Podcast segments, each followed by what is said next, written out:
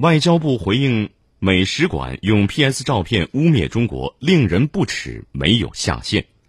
七月十三号，外交部发言人华春莹回应美驻华使领馆推特发中国奴隶劳工制造图时表示，如此一个粗制滥造、特别低劣、不值一驳的谎言，他们居然可以堂而皇之的拿来污蔑、诋毁中国，实在是令人不齿。